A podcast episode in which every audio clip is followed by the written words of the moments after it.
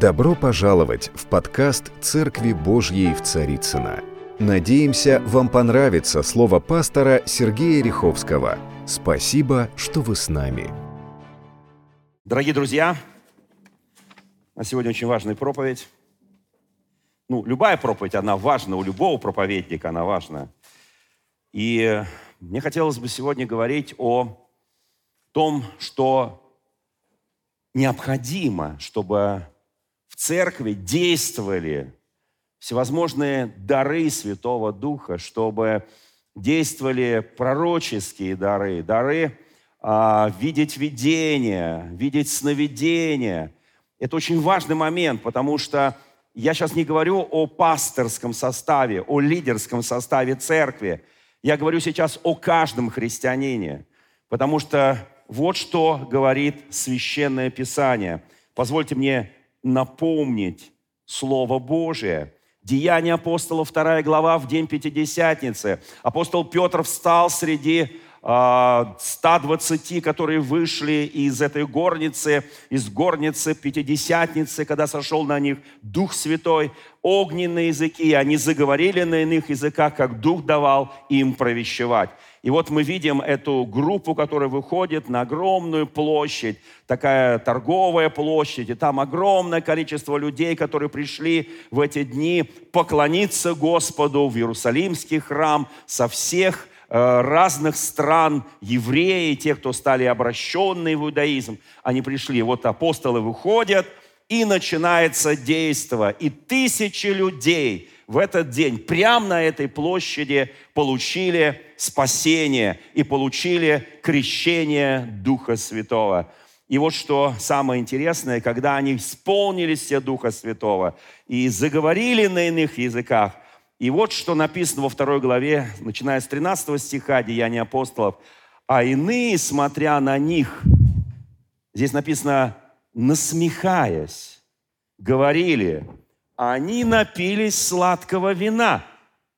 Итак, смотрите, какая характеристику дают люди, когда они видят, как Дух Святой начинает работать среди людей, которые вчера еще даже не были с Ним знакомы, еще полчаса назад. Они не знали, что такое Дух Святой, но они поверили, они приняли то, что сказал Петр.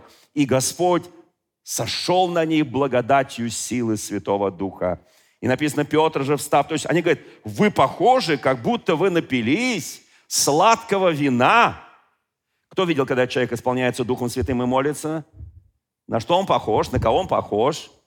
Вы знаете, я понимаю, что мы тут э, люди 21 века, и мы как-то к этому относимся очень, очень, очень. Но послушайте, там тоже были набожные люди, там тоже были крайне религиозные люди, и для которых э, некий, некий порядок храмовый, он был очень важен. И они, увидев это, они сначала говорят, что это, что это? А это было рождение церкви.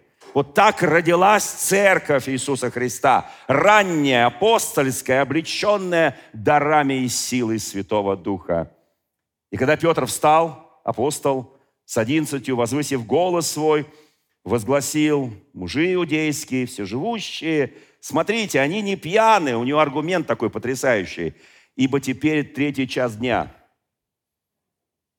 Для России это вообще не аргумент. Потому что до трех часов дня уже все успели опохмелиться.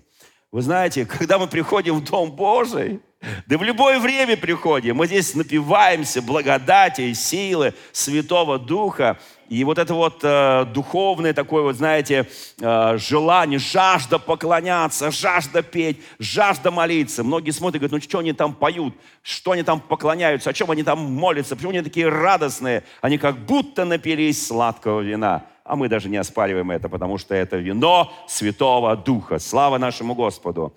И вот что сказал Петр, это есть предреченное, то есть предсказанное пророком Иаилем. Заметьте все, что говорится в Священном Писании, многие, и что говорил Христос, идут ссылки на пророков, ссылки на тех людей, которые пророчествовали, видели видение, сновидение, и на них идет ссылка. Вот что говорил. То есть, смотрите, Петр – он слышал, как это делал Христос, его учитель. И он ссылается на пророка Иаиля. «И будет в последние дни, говорит Бог, излию от Духа Моего на всякую плоть. Я хочу, чтобы, вот мы сейчас это услышали, на всякую плоть.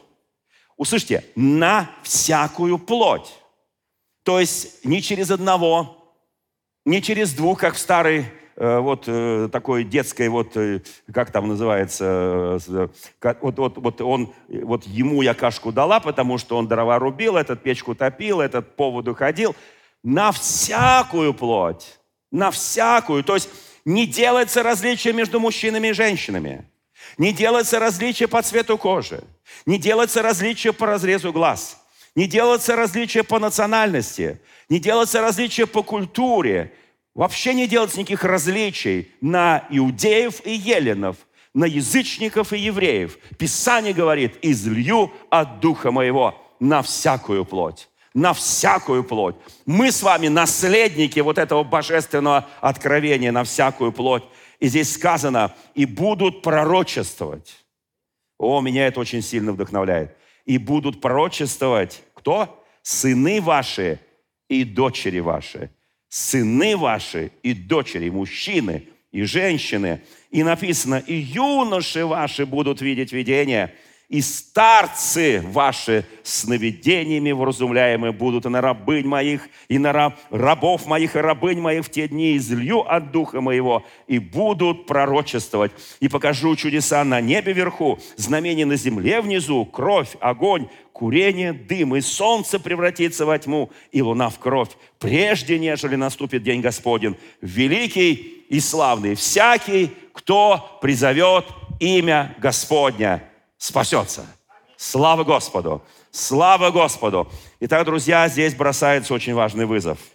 О, это, это сильнейший вызов. Это Писание говорит со ссылкой на древних пророков. Смотрите, это гармония Библии, гармония Ветхого и Нового Завета. Из Нового Завета звучит ссылка на Ветхий Завет. И Ветхий Завет подтверждает того, что произошло в Новом Завете. Они гармоничны вместе. Это благодать Божья так работает, потому что Ветхий Завет был для нас чем? Кем, кто помнит? Тень будущих благ. Ветхий Завет показывал нам на Христа, показывал нам на крест, показывал нам на спасительную благодать. И там написано, что Ветхий Завет был где-то водителем ко Христу. Он нас довел до познания глубины истины. Он нам открыл эту глубину, бездну богатства и премудрости Божьей. Слава нашему Господу! за это божественное откровение. Я очень благодарен, что мы можем сегодня не только об этом говорить, но это переживать. Переживать. Слава нашему Господу. Я назвал эту проповедь «Убить сновидца». Вот такой резкий переход, извините. Благодать, благодать, благодать, писательница, благодать, сожительству. И вдруг убить сновидца. Как это так? А за что его убивать? Что он такого сделал? Почему его нужно убить? Вы знаете, мы сейчас вот молились за Максима, маленького крошку, за Матфея, такого же крошку. Вы знаете, а все ли знают статистику ЮНЕСКО? На Земле живет 7 миллиардов 800 миллионов сейчас. Ну, примерно, я думаю, эта цифра примерно, там плюс-минус 5 миллионов туда-сюда. Послушайте, 20 процентов – Согласно мировой статистике ЮНЕСКО, извините, 26, я даже как-то занизил, 26, живут менее 14 лет. 26 процентов. Вот вдумайтесь в эту цифру. Они живут вот сейчас, в 21 веке. Слушайте, мы тут живем в России, мы просто, ну, я не знаю, у нас, э,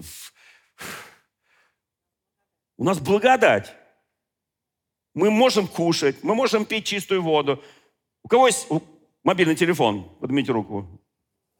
Микроволновка, холодильник, стиральная машинка, чистая вода. Послушайте, жилье. Ну, жильем тут есть вопросы. Но все равно мы живем не на улице. Послушайте, друзья мои, мы иногда, иногда можем путешествовать, иногда можем, можем, можем, послушайте, мы находимся в очень крохотной, привилегированные группы населения мира, которые вот это все имеют. Это очень маленько, всего 7%. 26% людей не доживают до 14 лет.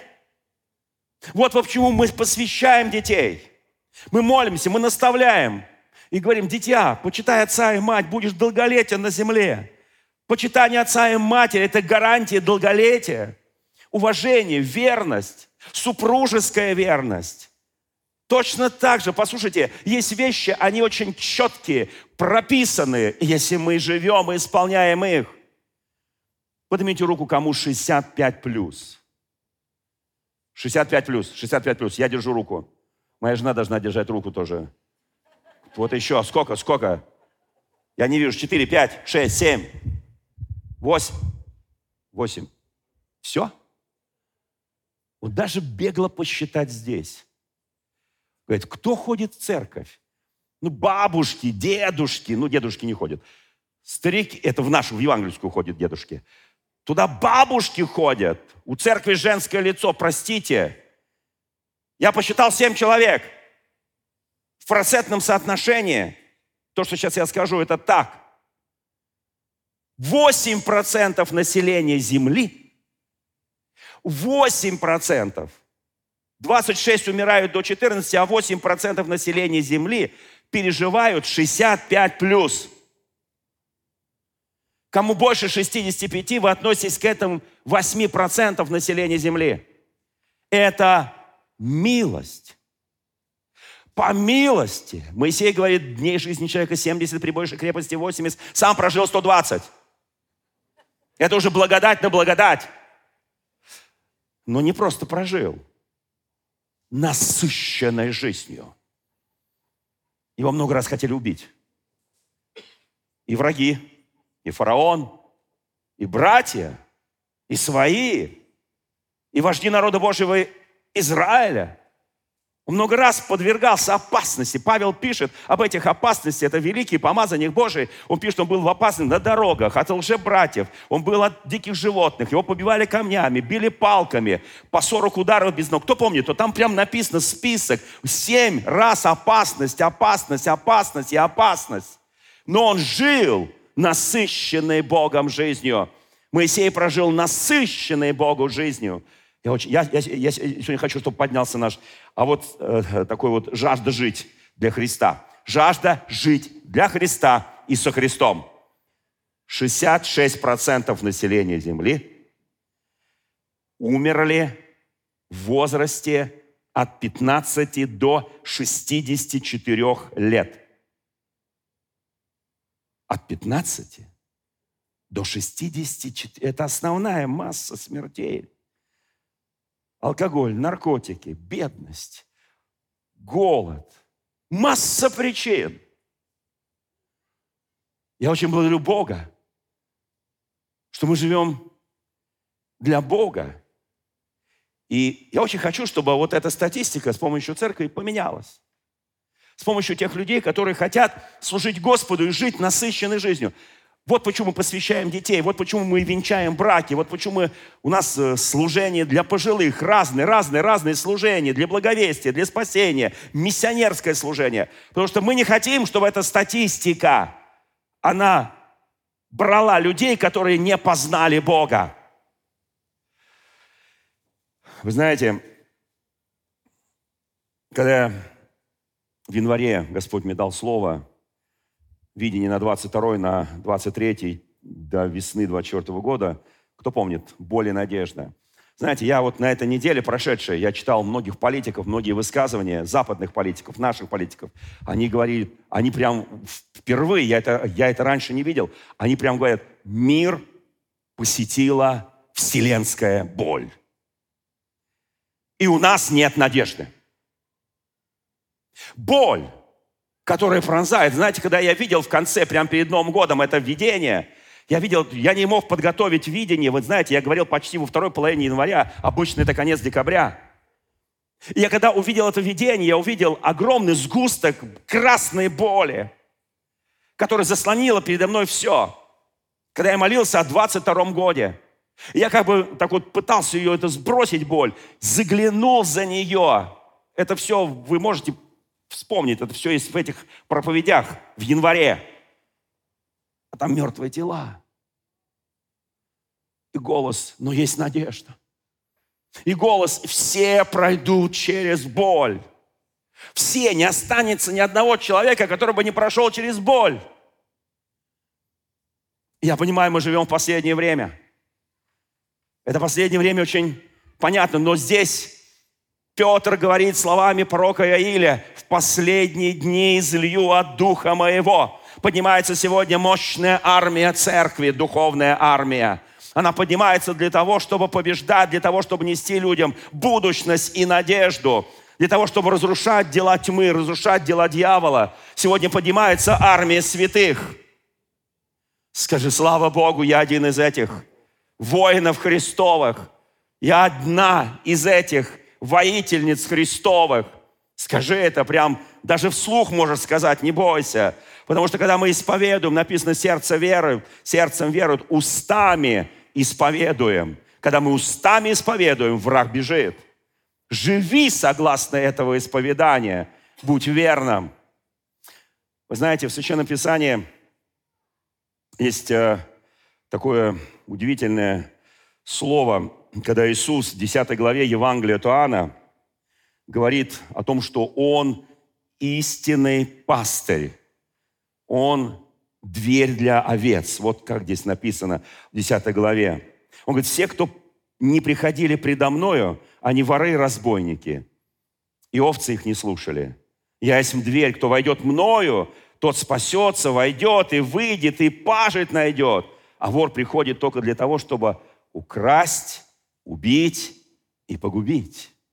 Вот для чего приходит вор. У вора другой цели нет. В оригинале в контексте слова «вор» означает «дьявол». Дьявол приходит для того, чтобы украсть, убить и погубить. А Иисус говорит, а я пришел для того, чтобы имели жизнь и имели жизнь с избытком. Можно мы так вот сейчас набраться смелости и сказать соседу, который рядом с тобой, справа, слева, сзади, сказать, ты имеешь жизнь в Иисусе Христе, и ты имеешь жизнь с избытком в Иисусе Христе, и без Иисуса Христа ты не имеешь никакой жизни. Не забудьте сказать последнее. Ты имеешь жизнь исключительно в Иисусе Христе. И никакой вор, никакой дьявол не способен у тебя ничего отнять. Но он будет пытаться это делать. Он будет прилагать всякие усилия, чтобы украсть твое сердце, твой мир, твою любовь, твою верность, чтобы украсть все то, что тебе дал Бог, это богатство духа, души и тела. Он будет пытаться искушать твою плоть, он будет пытаться искушать твою душу, он будет пытаться искушать твой бессмертный дух. Он будет это делать, но помни, Христос победил. Он победитель. На кресте он сказал, свершилось. Это он сказал. Он отвечает за свои слова. И дальше написано, я есть пастырь добрый, это Иисус. Пастырь добрый полагает жизнь свою за овец, а наемник не пастырь, которому овцы не свои, видит приходящего волка, оставляет овец и бежит, и волк расхищает овец и разгоняет их. Вы знаете, сейчас непростые времена мы переживаем в мире, в России, в Украине.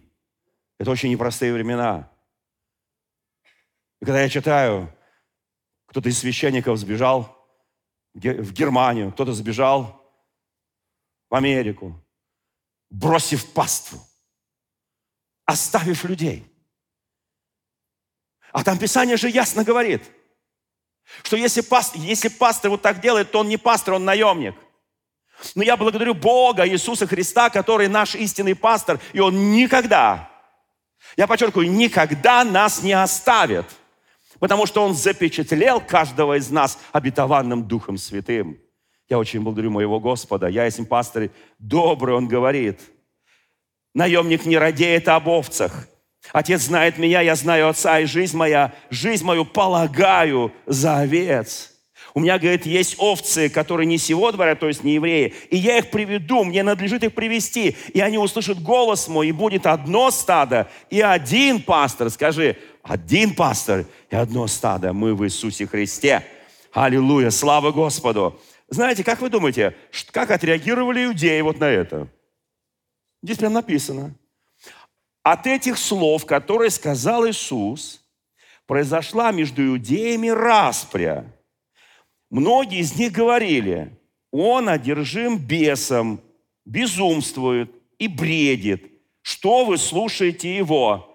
Другие говорили, это не слова бесноватого. Может ли бес открывать очи слепым, а он перед этим исцелил слепорожденного?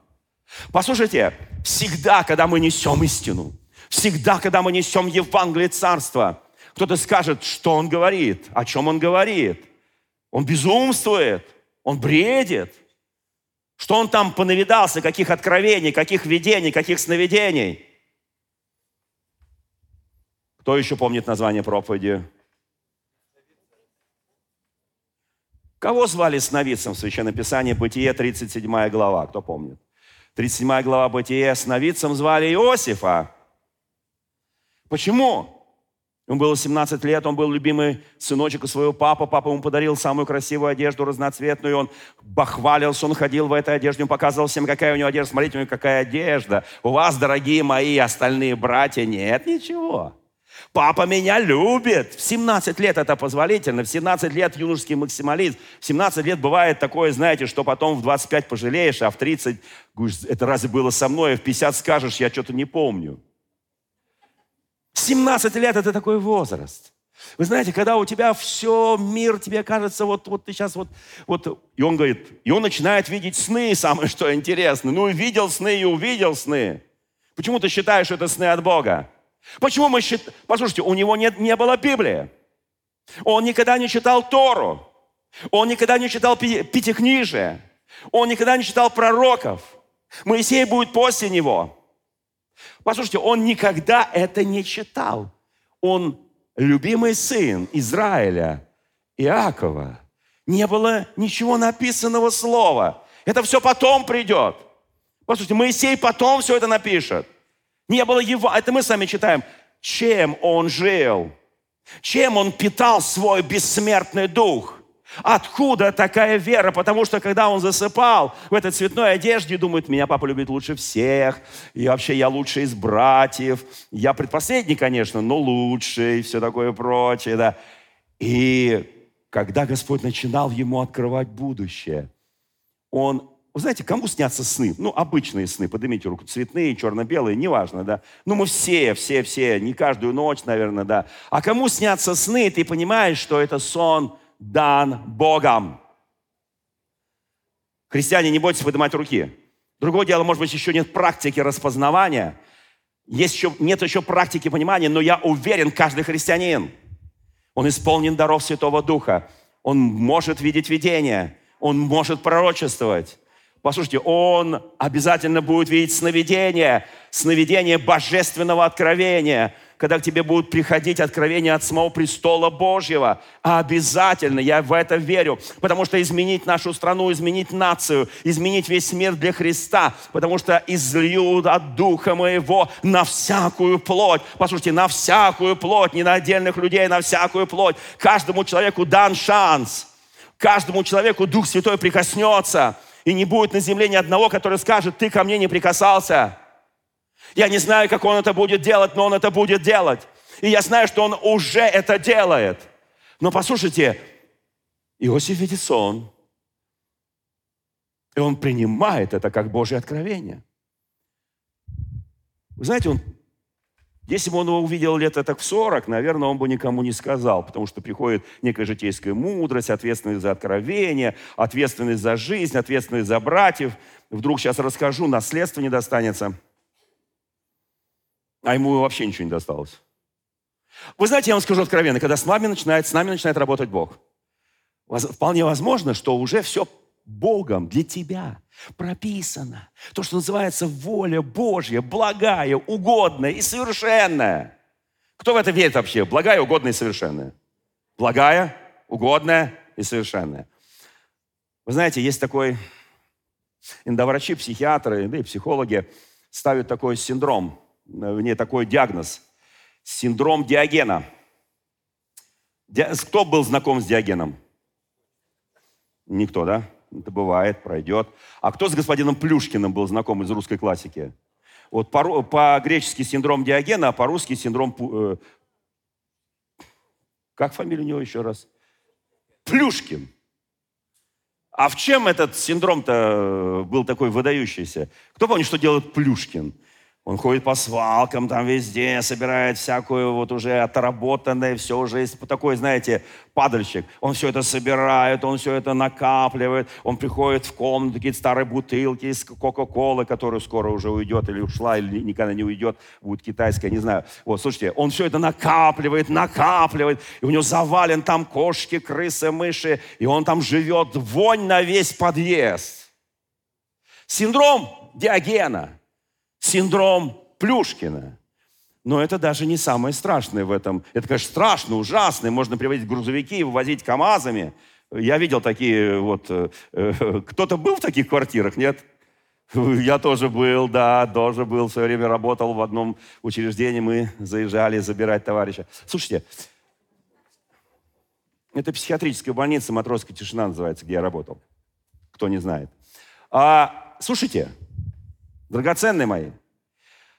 Но у синдрома Диогена или Плюшкина есть один такой, как бы вот, его так завуалированно о нем не говорят. Но я скажу, для меня это главный, главный, собственно говоря, синдром. Отсутствие, полное отсутствие чувства стыда. Вот когда я применяю для христиан – это понятие синдром Диогена или же синдром Плюшкина. Это вот ты таск... вот вместо того, что, послушайте, лучше у тебя будет одна новая вещь, чем 150 каких ты со свалки притащенных. Пусть у тебя будет немножко, но свежее, чем множко, но протухшее. Мы часто заполняем свой дух, свою душу. Я сейчас не говорю о э, там, вещах, я сейчас даже не говорю о продуктах, я говорю о душе, о духе о теле нашем. Мы часто заполняем, откуда-то таскаем, мы где-то что-то слушаем. Скандалы, расследования, что там еще? Интриги. Спасибо, спасибо. Мне очень нравятся вот наши ребята. Они дружат с очень хорошими еще ребятами с города Екатеринбурга. Называется «Уральские пельмени». Они часто бывают, они там дружат, там все такое прочее. Вот, спасибо вам. И мне тут э, Показали вчера, я никогда не смотрел это, что какое-то время тому назад наше правительство добавило всем пенсионерам такой подарок сделал. Министр прям распинается. Теперь вы можете есть в отпуска, теперь вы можете отдыхать. Тысячу рублей. И они кто, кто видел это вот, вот этого уральский пельмени с тысячей? Слушай, это, это посмотрите, друзья, извините, что занимаюсь рекламой, но посмотрите. И она там, там, там играет, вот, очень потрясающе, он на тысячу там пиры делает там все. Вот. В общем, такая издевка, тонкая поддевка. Я к тому, что, знаете, вот я это к чему это, собственно говоря, говорю? Я это говорю только с одной единственной целью. Не надо заниматься вот этими вещами. Ну, во-первых, наш правительство держит в, э, в таком хорошем, э, жестком, э, так сказать, варианте, что на тысячу особо ничего не купишь. Ну, неважно, да? Вот, поэтому э, вот, вот ну, для меня вот это вот момент, когда мы начинаем вот этот синдром Диогена, мы там собираем, а ты слышал, а ты слышал, а что там говорят, а вот это сплетню, а ты слышал, а это фейк, а не может быть. Это... То есть, и мы вот это вот захламили свой духовный дом. Кто это делает? Дьявол. Как легко на него свалить. Кто ему позволяет? Мы. Есть знаменитая притча, которую сказал наш Господь Иисус Христос. Эта знаменитая притча, она описана в Евангелии от Матфея в 13 главе. Пусть вас не смущает номер главы 13. Это, это хорошая глава. И сказал им притчу, что Царство Божие подобно, не Царство Небесное, подобно человеку, который посеял доброе семя на своем поле. Когда же люди спали? Это очень сильная притча. Итак, добрый человек, очень хороший человек, посеял доброе семя. Люди спят. И написано, пришел враг. Между прочим, стоит одно и то же греческое слово, которое сказал Иисус, что вор приходит, одно и то же слово. И враг – это слово. Пришел враг его, этого человека. Кто знает, что дьявол, он всегда враг. Что он всегда хочет украсть, убить. Он не будет тебя сразу губить. Он сначала тебя украдет, потом тебя духовно убьет, и потом тебя погубит. Не давайте повода ищущим повода этим нехорошим созданиям. Послушайте, здесь написано, когда люди спали. Знаете, вот я посмотрел, даже в церкви многие сплетни, они гуляют по ночам. У меня есть свидетельство, что когда люди спят, рассылщики начинают рассылать по всяким чатам, по всяким социальным сетям, чтобы когда утром люди проснулись, христиане, они обомлели от ужаса. Вы знаете, здесь написано, пришел враг, когда они спали. Кто приходит по ночам? Враг. И посеял между пшеницей плевелы и ушел. Как легко. Он пришел, пшеничка посеяна, он посеял, кто, кто видел плевело и пшеницу? На раннем этапе, пока они не заколосятся, они похожи. Но специалист отличает по цвету, он отвечает по некоторым деталям, по насыщенности э, вот, стебля. Он отличает, что вот это плевел, а это пшеничка. Послушайте, и он пришел, посеял плевелы и ушел. Оказывается, ночью, лучше ночью видеть видение. Лучше ночью видеть сновидение. Почему братья Иосифа хотели его убить? Почему они сказали, вот идет сновидец, убьем же его? Потому что люди не хотят слышать истину. И я благодарю Иосифу, который, если бы он им не сказал в 17 лет эту истину, если бы он не сказал, я видел сны, вы папа, мама, вы мне все поклонитесь, потому что я не знаю, что это будет, но я знаю, что вы поклонитесь передо мной. Они говорят, ты безумец, мы тебя убьем. И когда папа послал его отнести продукты и проведать своих сыновей, он пришел, они увидели издали и говорят, вот идет сновидец, убьем же его. И два его брата, Иуда и Рувим, пожалели его. Мы знаем, послушайте, я скажу, почему они захотели его убить. Потому что в биографии каждого из них уже были нехорошие вещи. Двое из них перебили всех мужчин города. Другие из них делали нехорошие вещи, входили и блудили. Я сейчас не буду рассказывать про каждого из них.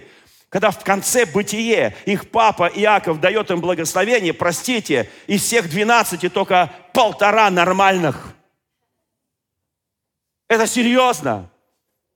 Потому что они что-то упустили. И когда они увидели человека праведника, они сказали, убьем его. Потому что праведники, они бывают откровенно, они говорят публично, они говорят в лицо, они говорят истину, они говорят то, что, послушайте, сегодня проблема с праведностью. Нам не хватает часто смелости подойти и сказать, Господь открывает вот это. Недоброе, помните, как одно, недоброе тебе сказал Господь. Он говорит, говори только правду, правду говори. Помните, все помнят эту историю, сейчас я не буду об этом. Друзья мои, это очень важный момент – мы как Плюшкины, как синдром Диогена, набрали всего. Из-за этого вообще не видно самой жизни, не видно правды, не видно благочестия. Мы говорим, как мне отсюда выкарабкаться? Звони по телефону, там, как там, я сейчас не помню, у нас есть такая служба, 911. Нет, а еще там Петрович, вот. Звони, пускай приезжает Петрович и все вывозит из твоего сердца, из твоего духа, из твоего разума.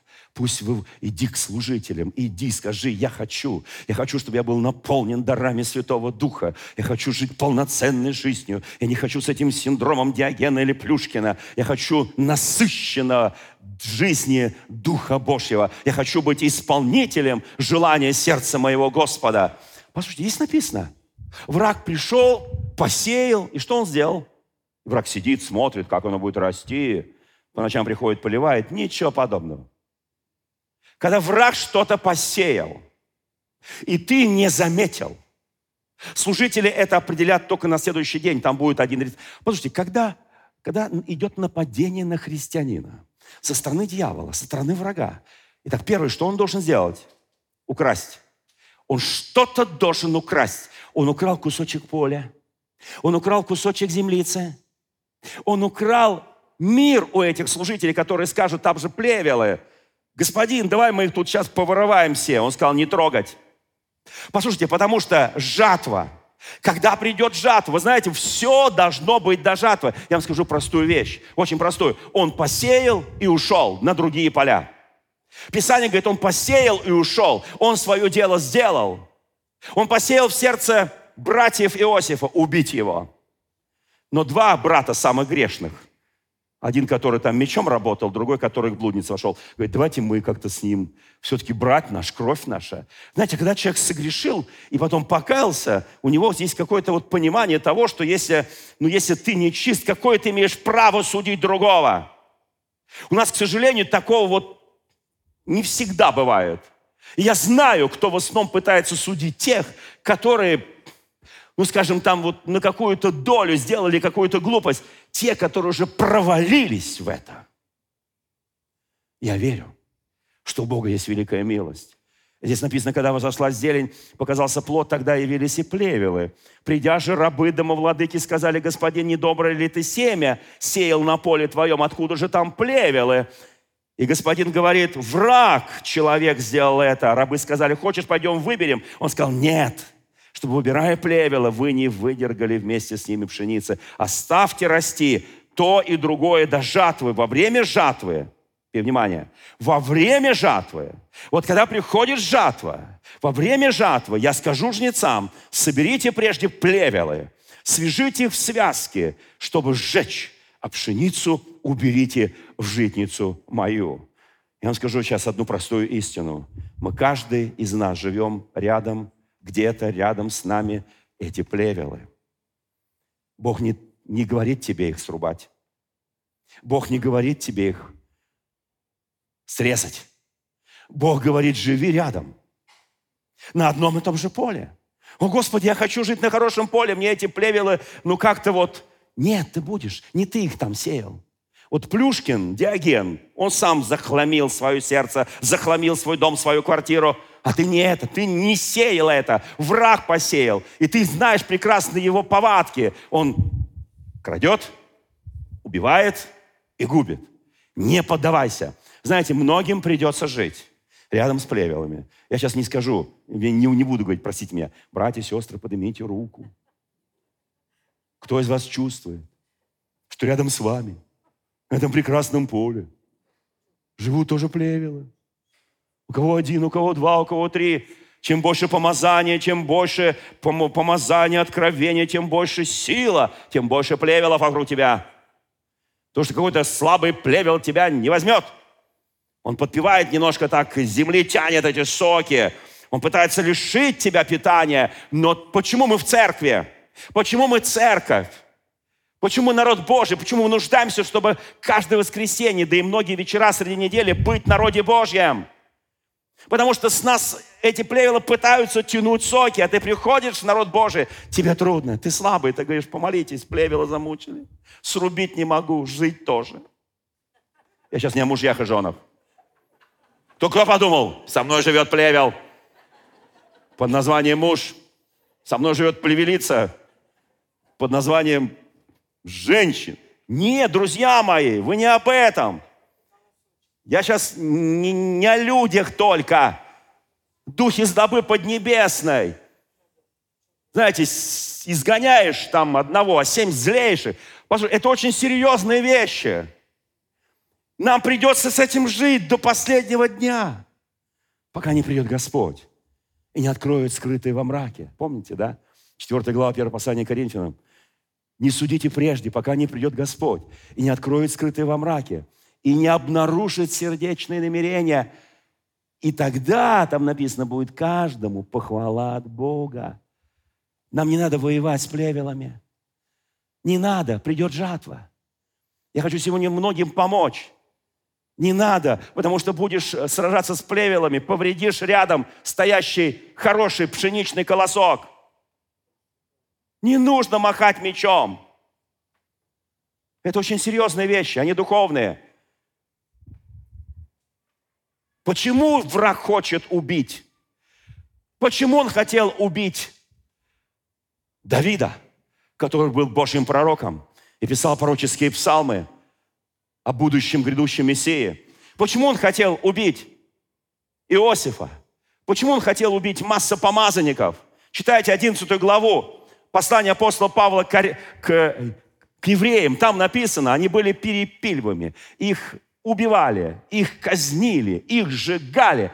Те, которых весь мир не был достоин, они скитались по этим местам земли. Послушайте, они, они были святые, и Бог был на их стороне. Бог сегодня на стороне народа Божьего, на стороне церкви. Я очень благодарен Богу. У нас с вами, знаете, вот в конце, я заканчиваю проповедь, и в конце хочу прочитать. Я не зря сказал сегодня, что мы армия. Середина 19 века, Англия. Наша страна, Российская империя, Советский Союз, современная Россия, мы прожили, мы, если, наверное, собрать все революции в мире, которые были, это все выпало, это количество на нашу долю. Наша страна знала столько бунтов, столько мятежей, столько революций, столько сгинуло людей. Только один 20 век, он был насыщен революциями, братоубийственными войнами. К сожалению, это не остановилось. Середина 19 века, Англия. Только началась индустриальная революция. Это тоже называют революцией, между прочим. Кто, кто помнит историю школьную, да?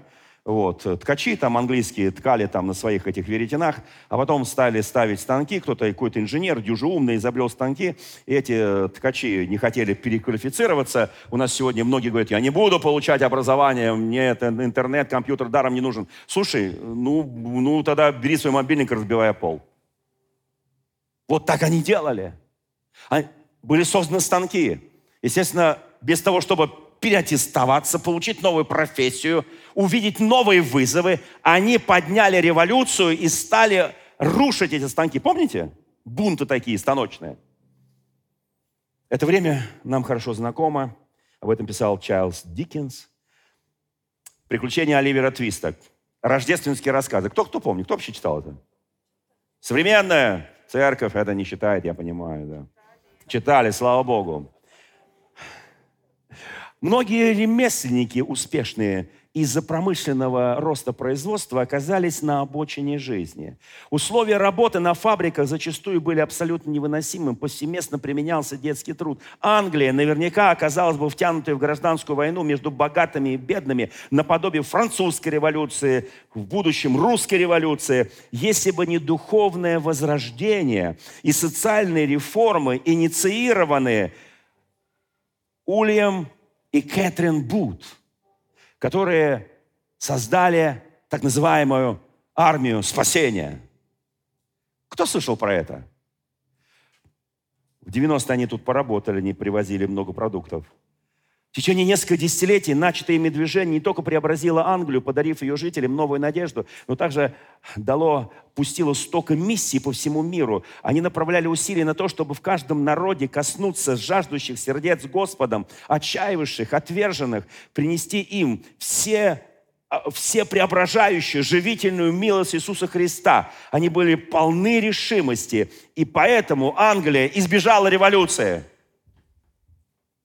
кровавой революции, наподобие французской. Я очень хочу, чтобы современная наша церковь, современная евангельская церковь, я не прошу, чтобы мы повторили то, что сделали армия спасения. Это было их время, их век. Мы нуждаемся в духовном пробуждении. Мы нуждаемся в изменении сердец нашего народа. Мы нуждаемся не только, что мы смотрим на себя, и мы сидим спасенные в церкви, Церковь должна быть сегодня без стен. Мы должны увидеть страдания людей. У нас есть миссия, у нас есть ценности. Я недавно встречался с очень большим человеком,